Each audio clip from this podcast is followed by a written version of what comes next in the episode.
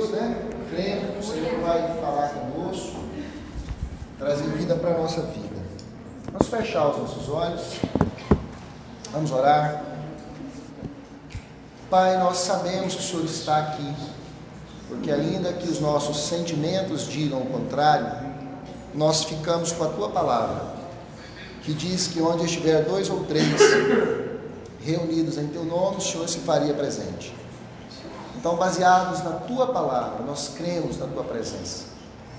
E baseados no fato de que o Senhor está aqui, nós clamamos para que o Senhor nos instrua, para que o Senhor se revele ao nosso coração através da tua palavra, para que o Senhor traga entendimento.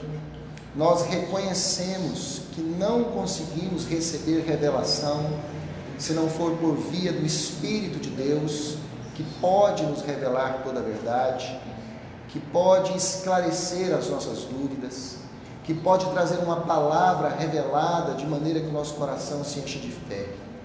Senhor, nós acreditamos que esse momento de compartilhar a tua palavra é um momento espiritual e que é um momento que o Senhor pode falar conosco. Amém. Por isso, ó Deus, tira do nosso coração tudo que é barreira, tudo que é empecilho, tudo que é espiritual ou natural e que nos impede de termos um coração aberto para Ti, uma mente aberta para Ti. Senhor, saia deste lugar em nome de Jesus. Amém. E que nós possamos desfrutar da liberdade dos filhos de Deus de sentar à mesa com Cristo e sermos alimentados. Nós te clamamos pelo alimento que vem do céu, pelo pão vivo que vem do céu, neste lugar, neste momento, em nome de Jesus. Amém. Amém. Amém. Muito bem. Irmãos e irmãs, nós vamos estudar hoje, começar a estudar o segundo sinal do Evangelho de João. Do Evangelho de João, como o pastor Onésio já nos ensinou a semana anterior, tem sete sinais, sete milagres que acontecem. Depois, lá no final do livro de João, ele vai dizer que se fosse contar e narrar todos os milagres, tudo que Cristo fez, seria é necessário um espaço muito grande para conter todos os livros. Seriam livros e livros e livros e livros contando as coisas que Cristo fez. Ele fala isso lá no final do Evangelho. Mas ele escolhe sete milagres para poder, é, para que através dessas narrativas os seus ouvintes pudessem crer. E eu quero começar a gente indo lá no finalzinho do Evangelho de João, no capítulo 20, no verso 30 e 31, exatamente para ler o que ele fala sobre o propósito do livro que ele estava escrevendo. E aí eu quero, antes da gente ler, lembrar de uma, de uma verdade teológica que nós aqui na nossa igreja cremos. Qual é ela? De que toda a nossa vida, todas as nossas ações, todo o nosso dia está vinculado à nossa vida espiritual. Ou seja, nós somos seres espirituais que não tem jeito de desvincular nada do que nós fazemos do nosso Deus. Então, todas as nossas ações, tudo que fazemos, é parte da nossa vida e ela é toda espiritual. Não tem esse negócio de vida carnal e vida espiritual. Nossa vida é toda espiritual. E para mim, um dos grandes exemplos é a Bíblia. Esses escritores, na verdade. Porque João, quando ele escreve isso aqui, já falei isso em outros momentos sobre outros autores, ele tinha a dimensão de que isso aqui viraria um livro para um cânon sagrado. Que isso aqui viraria um livro que estaria até hoje todo mundo estudando como palavra de Deus. Na cabeça dele, ele estava escrevendo um livro, como nós eu e o Onésimo que escrevemos lá o maná, escreve de manhã, manda para vocês. É como se esse conjunto de manás daqui 200 anos fosse um livro sagrado. A gente não tem essa dimensão. João, quando escreve, ele não vai ensinar, agora eu vou sentar aqui, vou escrever, porque lá no futuro isso vai ser a Bíblia e todo mundo vai ler ela. Não. Ele simplesmente escreve para instruir os irmãos daquele período e ele estava sendo poderosamente usado por Deus naquele momento que escrevia, para que até hoje nós, igreja, estivéssemos nos alimentando desses escritos que são espirituais. Então isso é muito importante porque tudo que nós somos, temos, fazemos, pensamos, agimos, está tudo conectado com a, o, o, o projeto de Deus para nós. Então, muitas coisas que hoje a gente pratica, faz, pensa, age, que a gente nem tem a real dimensão, faz parte da obra de Deus. Mas João tinha clareza no propósito do seu livro, ele não sabia que seria um livro sacro, que viraria parte de um livro sagrado. Mas ele tinha real dimensão do motivo pelo qual ele estava escrevendo esse livro. E aí ele fala aqui nos versos 30 e 31. Olha o que ele diz. Jesus, pois, operou em presença de seus discípulos muitos sinais que não estão escritos neste livro. Estes, porém, foram escritos para que creiais que Jesus é o Cristo, o Filho de Deus vivo, e para que, crendo, tenhais vida em seu nome. Então, João tem clareza que esse livro, que é hoje conhecido pelo Evangelho de João, estava sendo escrito para gerar fé no coração de quem lê. E é por isso que uma das perspectivas que está desde o primeiro versículo até o último é a luta entre o crer e o descrer. Quando você vai ler os exemplos que ele dá das personagens, as falas dos discípulos, as pessoas que Jesus vai encontrando pelo caminho, ele está o tempo todo, o narrador, mostrando essa luta que todos nós enfrentamos entre o crer e o descrer. Eu me lembro certa vez eu conversando com um professor de física, muito bom, um mestrado na área, um cara bem sábio na física, e a gente conversando sobre fé, e aí ele começou a me dar um monte de motivos para descrer. Ele começou a ilustrar através da ciência motivos para descrer. A hora que ele terminou, eu dei 10 motivos para ele para crer e falei: bom, é sempre assim: há motivos para crer e para descrer. A gente faz opções. Então, João coloca mais ou menos isso no seu livro. É lógico que a vida cotidiana, diária, a gente enfrenta momentos difíceis, momentos de dúvida, mas ele sabia que através de contar o que Cristo fez, isso poderia transformar incredulidade em fé. Então, trazendo para nós, todos os dias nós temos que olhar para as coisas que Cristo fez, para quem Ele é e para a voz dele, as coisas que nos têm sido reveladas. Por quê?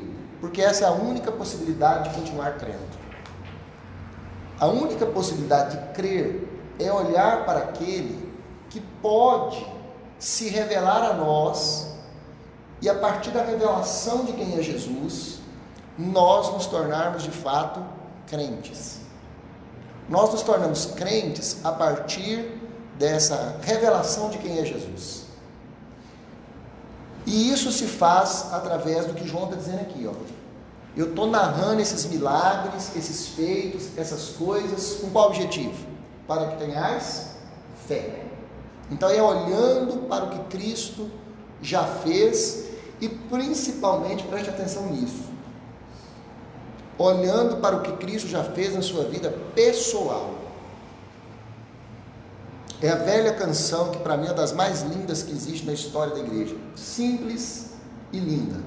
Conta as bênçãos, conta quantas são recebidas da divina mão. Conta, conta todas de uma vez e verás, verás surpreso quantas Deus já fez. É uma canção extraordinária. Porque quando eu olho para a minha vida e cumpro o que o salmista diz, reconhece o Senhor em todos os seus caminhos e ele endireitará as suas veredas. Quando eu começo a reconhecer, enxergar Deus, enxergar os milagres de Deus, enxergar os feitos de Deus, e dar a Ele a honra por esses feitos, a, a fé brota e a incredulidade sai. Então, o que João vai fazer através de todos esses milagres que nós estamos estudando, tem dois focos. Um é esse, que nós tenhamos fé em Jesus Cristo. E o segundo é que nós reconheçamos que Ele é Deus, soberano, e que está conosco, que caminha conosco, que nos alimenta. É Deus Emmanuel, né, conosco. Bom, ah, três exemplos do livro de João são interessantes, porque são três exemplos que as pessoas rejeitam a fala de Cristo. Uma vez nós vamos entrar propriamente no, no segundo sinal, mas antes disso eu queria falar sobre essa questão da fé e mostrar três situações em que no livro de João as pessoas fizeram a opção por descrer. A primeira delas, e aí eu não vou ler, vou só citar para a gente poder ganhar tempo. Depois você pode ler na sua casa, está em João, capítulo 6, do verso 66 ao 71. Esse momento era um momento onde as pessoas estavam empolgadas com Cristo. Cristo tinha feito muitos milagres já, o seu ministério estava num momento favorável na opinião pública. Sabe quando a opinião pública aclama alguém? E é interessante porque, assim como a Bíblia mostra, também é a realidade. Né? Na mesma hora que a pessoa é aclamada, ela pode ser destronada da aclamação. Mas o fato é que Cristo estava num momento bom. E aí ele faz um discurso muito duro para os discípulos, para as pessoas que estavam ali ouvindo ele, principalmente dizendo que ele não ia assumir o comando de Israel comando terreno, que ele não ia ser um rei, que iria restituir o poder terreno para Israel. E aí o pessoal fica grilado com aquilo e vai embora. O pessoal não tinha a dimensão do ministério de Cristo, não tinha revelação do motivo de Cristo ter encarnado, e eles se revoltam com Cristo e vai embora. Eles preferem descrer. Quando Cristo começa a falar de coisas profundas do ponto de vista espiritual, eles vão embora. Sabe por quê, pessoal? Porque aquele pessoal ali, aquela turma que estava ali ouvindo, eles tinham a sua própria concepção de quem deveria ser Jesus. Eles não estavam dispostos a mudar de opinião. Sabe, isso é uma das coisas que nos faz tomar a opção por descrer. É quando eu não estou disposto a mudar de opinião. Muitas pessoas estão assim, elas não têm disposição de mudar de opinião. Sabe aquela história, eu nasci assim, vou morrer assim, Gabriela, síndrome de Gabriela? Tem gente assim. Eu tenho a minha opinião, não adianta você vir com essa conversa. Assim foram esse primeiro grupo que fez a opção por não crer em Jesus.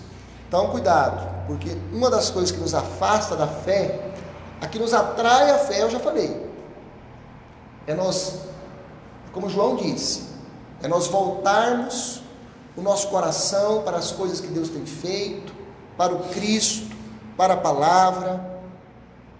E, uma, e uma, agora uma coisa que nos faz descrer é quando eu quero ficar rígido na minha opinião. O que vale é o que eu penso. O que vale é o que aprendi. Isso não vai ser mudado. No segundo momento, a multidão abandona Jesus, que é aquele momento que ele entra ali em Jerusalém, que as pessoas jogam ramos e gritam: Bendito é o que vem em nome do Senhor. Aquela cena é estarrecedora, está lá em João capítulo 12, verso 12. A seguir, por que ela é estarrecedora?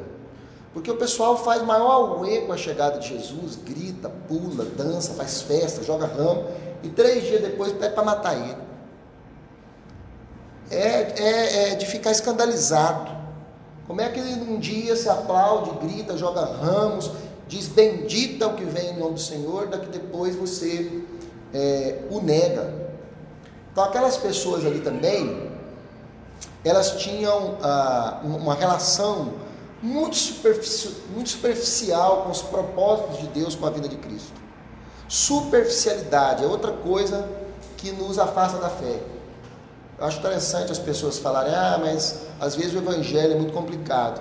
Não, mas o evangelho fala de Deus e a nossa mente é muito limitada. De fato, não é às vezes simples compreender as coisas de Deus, é preciso dedicação, é preciso estudo, é preciso gastar tempo com Deus, é preciso momentos de individualidade ali parado, orando, buscando. Eu não gosto de gente que quer respostas simples. Respostas simples não existem. E essas pessoas eram muito superficiais na sua relação. Imagina isso, ele chega aqui, a gente aplaude, depois de três dias fala, mata, libera Barrabás. Então a outra coisa que nos afasta da fé, que nos leva a tomar a posição por descrer, é a super, superficialidade. Ser superficial. Tudo tá, tá por cima, ele não aprofunda no Evangelho de nosso Senhor Jesus Cristo. Que é que Paulo vai falar de forma incisiva com os irmãos? Vai dizer: olha, vocês já deveriam ser mestres, mas vocês são crianças que ainda estão tomando leite. Porque vocês não podem nem receber um alimento sólido, vocês não podem engolir. Eu tenho que ficar aqui revisando para vocês as doutrinas básicas da fé, porque vocês não conseguem ir além. Então, gente superficial é, com relação ao Evangelho, que de fato não se posiciona para buscar raízes mais profundas em Deus, é, podem em algum momento fazer opção por descrer. Outra coisa, outro momento que as pessoas fazem opção por descrer no livro de João, é lá em João 19, do verso 13 a 22, quando as autoridades decidem persistir na sua incredulidade e pedem a morte de Cristo, pedem a morte de Cristo. Eles decidem matar Jesus. Por que, que eles decidem? Porque eles estavam mais preocupados com a sua própria posição. Isso é uma outra coisa que leva a gente a descrer. Quando o meu foco é manter a minha posição, seja ela religiosa, seja ela secular, seja ela o que for. Quando eu faço a opção de levar uma vida onde eu tenho que manter a minha posição, possivelmente em alguns momentos eu vou trocar a fé pela minha posição. Porque tem hora que a gente tem que se posicionar, ou por crer, ou por manter a nossa posição. Então, irmãos, o livro de João fala de crer, de fé, de nos estimular a crer. Mas ele nos chama a atenção também para muitas pessoas que descreram. E descreram por estes motivos e por outros que aparecem no livro de João. Bom, só que a gente encontra no Evangelho do nosso Senhor Jesus Cristo, aqui no capítulo 4, eu quero pedir você para abrir, uma pessoa que decidiu crer. E agora nós vamos estudar o segundo sinal é, que Cristo, que João apresenta, não é o segundo sinal que Cristo faz. Cristo já tinha feito um monte de milagres, mas é o segundo sinal que João é, escolhe para nos trazer, para nos alimentar, para que nós venhamos a ter fé. Bom, então essa primeira parte, eu, só para a gente guardar bem, queria que a gente guardasse isso no coração. Existem motivos para crer e existem motivos para descrer. Ah, se nós nos voltamos para reconhecer Jesus na nossa vida, para reconhecer a palavra de Deus como palavra revelada, como voz de Deus, a comunhão com os irmãos como um veículo, como um meio de manter a minha fé aquecida. Isso são opções que eu vou fazendo para continuar crendo, para crescer na fé. Mas, como os exemplos que a gente deu, eu posso tomar a posição contrária tomar atitudes contrárias. Aí é uma autocrítica que cada um tem que fazer. Se as minhas posições, se a minha postura, se as minhas decisões cotidianas, elas me levam para mais próximo de Jesus, para mais próximo da fé, ou elas estão me afastando dele. Isso é muito pessoal. Lembre-se que um dos símbolos da Bíblia é o sal, né? A Bíblia fala assim: olha, vocês precisam ser sal dessa terra. E o sal é aquela, aquela substância que está lá no alimento que ninguém vê que ele está lá, mas faz uma diferença incrível. Sim ou não? Ele permeia todo aquela, aquele alimento e faz uma diferença incrível. Assim, irmãos, é o reino de Deus na nossa vida. Na medida que eu vou me posicionando na minha atitude de crer, mesmo em momentos complicados, o reino de Deus vai como sal na comida, vai inundando a minha vida, vai tomando ela toda, vai trazendo sabor, vai fazendo que eu também consiga é, ser para outras pessoas alguém que estimula elas a crer. E este homem aqui, que está lá no capítulo 4, no verso 43, é fantástico. A história dele, nós vamos ver por quê. Nós vamos ler a princípio só o verso 43 e 44. E dois dias depois, partiu dali e foi para Galileia. Jesus saiu da região da Judéia e foi para a região da Galileia. Porque Jesus mesmo testificou que um profeta não tem honra na sua própria pátria. Vou ler o 45 também. Quando chegou a Galileia, os galileus o receberam porque viram todas as coisas que fizera em Jerusalém no dia da festa, porque também este tinha ido à festa. Continuando, segunda vez foi Jesus a Caná da Galileia, onde da água fizera vinho. E havia ali um oficial do rei, cujo filho estava enfermo em Cafarnaum. É aqui que eu queria, até aqui. Então, Cristo volta para Caná da Galileia, e quando ele chega lá, ele encontra, aliás, este homem que era uh, um soldado, um soldado não, que era um, um chefe da guarda romana, esse homem que estava debaixo da autoridade de um dos Herodes ali do período, ele estava com seu filho à beira da morte, estava com seu filho doente, perto de morrer. Bom, é, todos nós que temos filhos aqui conseguimos imaginar como deve ser uma situação terrível. Você passar por essa notícia: o seu filho vai morrer. Você receber essa notícia. E aqui no caso ele ainda estava longe de casa, aproximadamente 30 quilômetros longe da sua casa. Ele recebe essa notícia: o seu filho vai morrer. Por coincidência, hoje eu estava assistindo um, um, uma manifestação que teve lá em São Paulo hoje com relação à morte daquela garotinha, Ágata, e eles contando ali de 58 crianças que já morreram é, este ano por bala perdida e tal. E uma das mães falar, e essa mãe estava lá na manifestação, mas ela já tem três anos que perdeu o filho. E ela chorava compulsivamente como se fosse hoje. Ela chorava e falava da seguinte maneira: O meu filho, que poderia ser um pobre, na estatística de alguém que virou médico, um pobre na estatística de alguém que foi jogar no Flamengo, que ele era apaixonado no Flamengo, virou um jovem na estatística de alguém que morreu com bala perdida. E ela chorava convulsivamente. Isso me fez perceber mais ainda o que é a dor de você receber a notícia dessa. Seu filho vai morrer.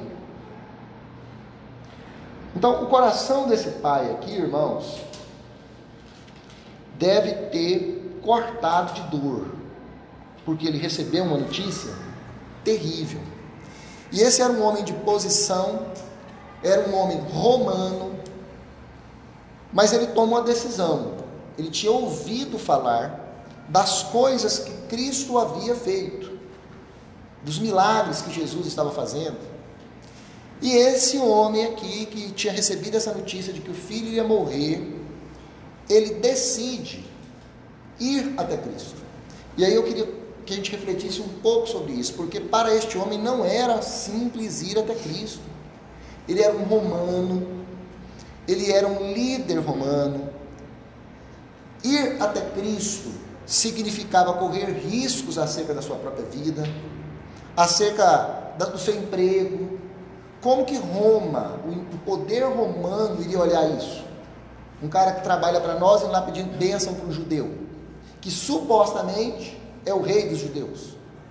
Não era qualquer um. Os boatos, os buchichos sobre Cristo já tinham se desparramados. Lembra que no capítulo 3, quando Nicodemos vai a Cristo, como é que ele vai? Escondido, à noite, para ninguém ver. Por quê? Porque ele não queria se comprometer. Isso um capítulo antes. E esse homem aqui vai até Cristo como? Mostrando a cara à luz do dia. Sendo romano. E Nicodemos ainda era judeu. Era mais fácil.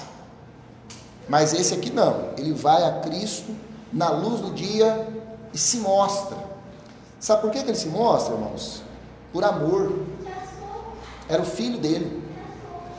Era o filho dele. Existem vários textos da Bíblia, vários, que falam de pais, de mães, indo até Cristo pedir por seus filhos. E todos os textos que falam disso mostram que essas pessoas receberam a bênção. Uns de um jeito, outros de outro, mas todos receberam. Sabe por quê, irmãos? Porque essas pessoas, esses pais e essas mães que foram até Cristo, eles estavam completamente dominados por o amor que sentia pelos filhos. Eles não estavam ali para guardar a sua reputação, eles não estavam ali para preservar nada. Eles estavam ali com um único alvo: salvar a pessoa amada. Isso tem muito a ver conosco, porque nós que somos cristãos, efetivamente vamos alcançar a nossa geração quando nós formos até aqueles que estão ao nosso lado, que, que estão necessitados, padecendo, não por obrigação, mas por amor. Todas as pessoas que, como esse homem, que correu risco por amar, e nesse caso amava o filho, conseguiu ter de Deus a bênção para a pessoa que ele buscava. Ou seja, irmãos, as nossas intercessões por alguém, o fato de evangelizarmos alguém, o fato de querermos ajudar, auxiliar alguém, não pode estar baseada apenas no cumprir de uma obrigação. É claro que isso já é um passo. Mesmo que eu vá lá e faça algo por obrigação, já é melhor do que não fazer. Mas o objetivo não é que a igreja faça nada por obrigação. O objetivo é que nós, igreja, façamos todas as nossas ações baseadas no sentimento como desse homem, no sentimento de amor, uma necessidade de ver a pessoa que eu amo, que você ama, restaurada, curada, viva. Sabe? Isso sim muda as circunstâncias de pessoas quando nós temos um compromisso com elas que está baseado no amor. Olha só o que diz Paulo sobre essa questão. Lá em Coríntios capítulo 13, verso 3. E ainda que eu distribuísse toda a minha fortuna para sustento dos pobres, ainda que eu ajudasse os pobres, que eu desse tudo para eles, e ainda que eu entregasse o meu corpo para ser queimado. Olha o que ele diz. Suponha que alguém vai morrer. Você fala, não, não morre não, que eu vou morrer no seu lugar. Queime a mim no lugar do fulano. E não tivesse um amor, nada disso me aproveitaria. Cristo, quando veio à terra, irmãos, ele veio por amor. A Bíblia diz que Deus amou o mundo e deu a Jesus. Cristo, quando chega em Jerusalém, não sei se vocês se lembram de certa cena, que ele chora e fala: Jerusalém, Jerusalém, como eu queria te acolher, como a galinha acolhe debaixo de suas asas os pintinhos. Ele chora por amor a Jerusalém. E é por isso que dois mil e tantos anos depois, esse Evangelho de Jesus Cristo ainda continua salvando, libertando, curando, transformando, porque o Evangelho de Jesus Cristo tinha como alicerce o amor. Amor lá mesmo de, de Coríntios, que tudo sofre, tudo crê, tudo espera, tudo suporta, que está disposto ao sofrimento. O amor de Cristo está disposto ao sofrimento. A igreja precisa ter um amor que se dispõe ao, ao sofrimento. Esse homem aqui decidiu dar a cara a tapa, correr riscos de ser visto com Jesus, de perder sua posição, de ser condenado, porque ele amava o filho dele.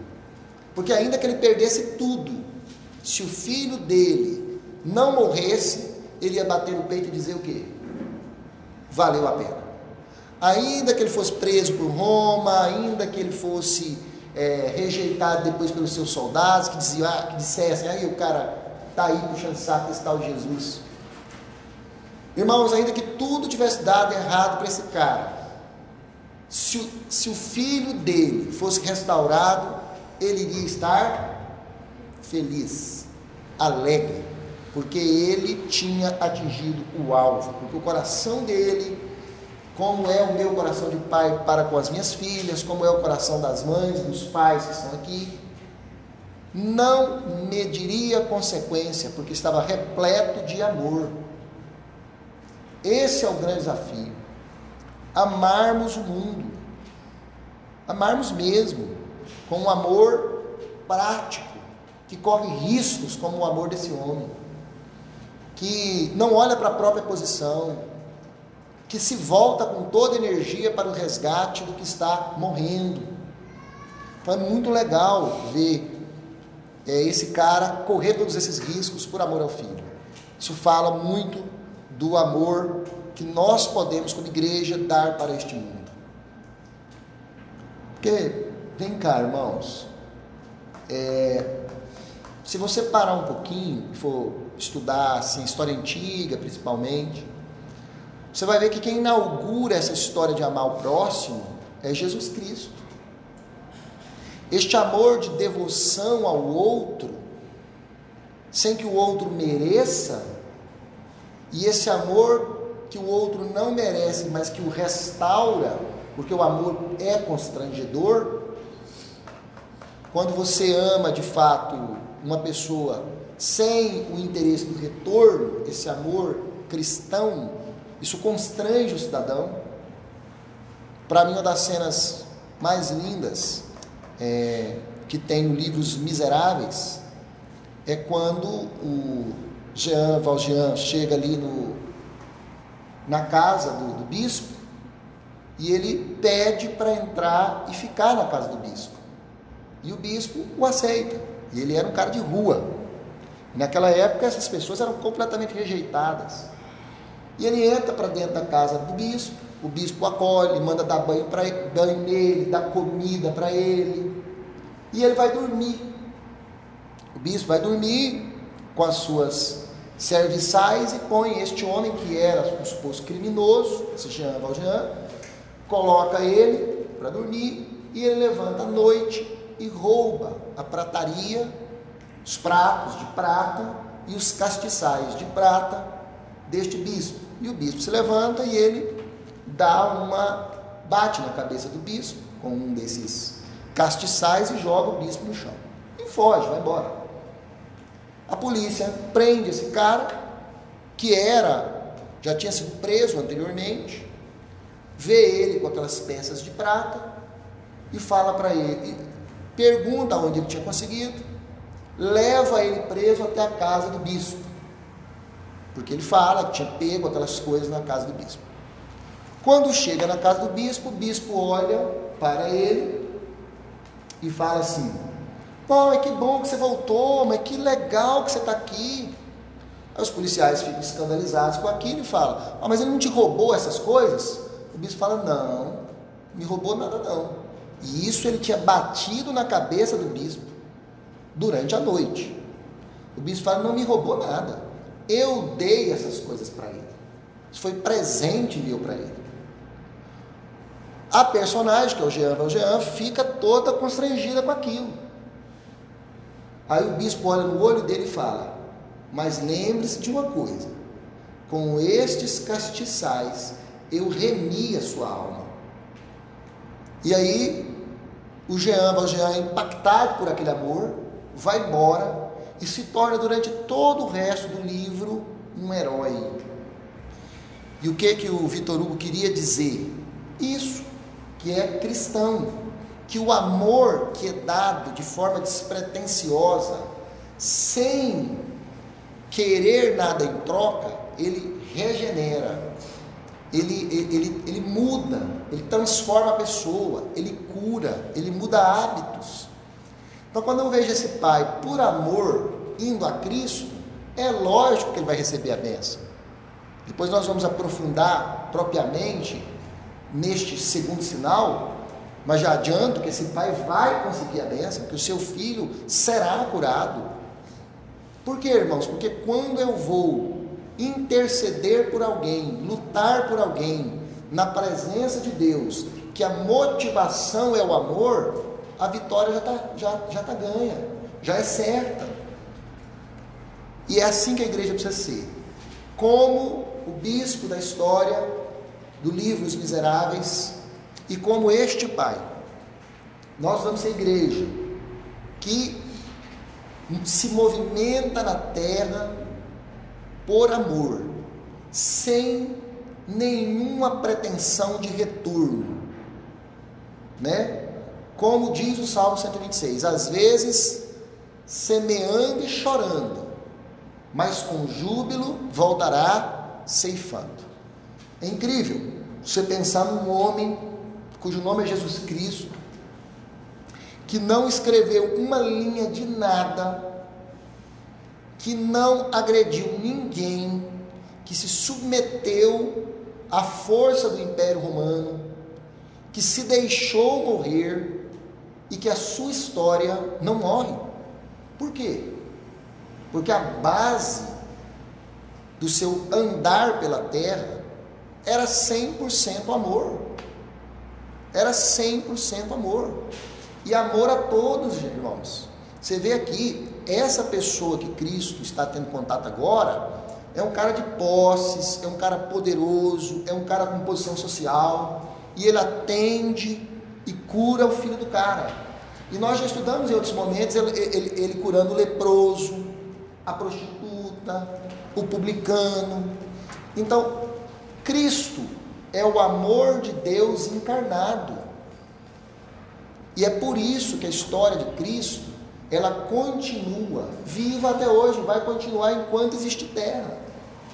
E se nós, igreja, formos como este Pai, ousados, ousados no amor, correr risco por aqueles que nós precisamos conquistar para Deus, vê-los vivos, porque a Bíblia diz que aqueles que ainda não conheceram Jesus estão mortos em seus delitos e pecados. Não porque nós sejamos melhores do que eles, mas é porque nós já reconhecemos Cristo como sacrifício. E essas pessoas ainda não tiveram a oportunidade. E nós seremos o, abraço de Deus, de Cristo, para a nossa geração. Então vamos encarar a nossa geração, é esse o desafio que eu queria colocar para nós no dia de hoje, vamos encarar a nossa geração como filho desse homem que morria. Vamos ser esse pai que tem consciência de que o, de que o filho está à beira da morte. Só que assim como esse pai que fez a opção por ir à fonte correta, que é Cristo, e lutar para que o seu filho vivesse, nós podemos fazer a mesma coisa. Em meio aos nossos familiares, os nossos amigos, a esta geração tão violenta, tão triste, né? Tivemos esta semana uma tentativa de suicídio de uma menina de 13, 14 anos, né, Onésimo? 15 anos. 15 anos que nós presenciamos. No começo agora do mês tivemos uma outra aluna de uma outra escola que essa infelizmente morreu. É uma geração triste, que precisa de amor, que precisa conhecer o amor de Deus. E como que vai conhecer? Através de nós, da igreja. Quando nós olharmos a nossa geração, como este homem olhou para o filho dele, vai morrer, mas eu amo e eu vou pagar o preço, eu vou à luta, eu vou atrás de quem pode me ajudar, eu vou até o Cristo, eu vou clamar, eu vou pedir, eu vou guerrear. E o que, que aconteceu? Cristo ouviu, Cristo deu vida àquela criança. Irmãos e irmãs, é assim que nós vamos ser nuvem de Deus para essa geração. É com essa postura guerrida, valente, destemida, correndo risco, às vezes até impetuosa, mas é hora da igreja, de fato, voltar o seu olhar para aqueles que perecem, não por obrigação, nem por compromisso, mas porque nós amamos os perdidos, dos quais eu faço como Paulo, eu sou o pior deles. Quando eu digo os perdidos, eu não estou me colocando numa outra posição. Eu também, sem Deus, estou perdido. Mas, eu, pela graça de Deus, eu já tive um encontro com o Evangelho. Agora, quantos não têm? E nós seremos luz dessa terra, sal dessa terra, nós seremos o veículo para levar o amor de Deus. Não é só palavras, é o amor de Deus. Amém, meus irmãos? Vamos orar. Pai, nós queremos ter a atitude deste Pai. Nós, comunidade local, nós queremos ter essa disposição. Primeiro, nós queremos ter este amor por todos aqueles que estão longe do Senhor, passando por tristeza, angústia, depressão, pobreza, miséria, enfermidade, possessão. Senhor, quantas pessoas estão aí nesse mundo sofrendo à beira do abismo, perto da morte. Mas nós cremos, Pai, que o Senhor nos chamou para sermos a encarnação do Teu Evangelho, que está em toda a palavra e que em especial está em Isaías 61. Nós aprendemos aqui certa vez, Pai, que nosso chamado é para sermos como Cristo é, a materialização de Isaías 61.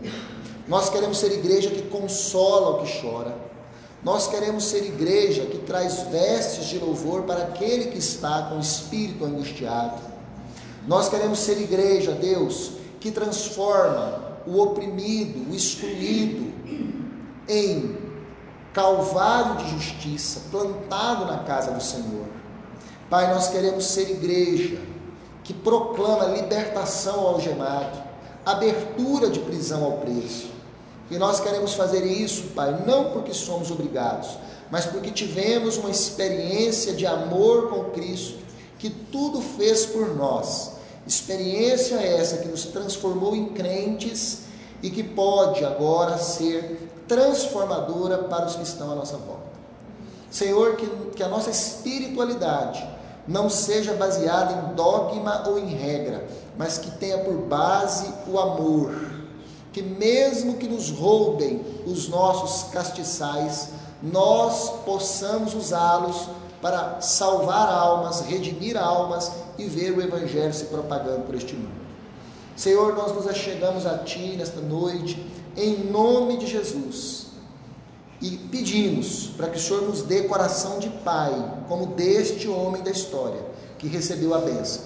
Pai, nós queremos receber a benção de ver pessoas sendo transformadas, ressuscitadas pelo poder do teu evangelho.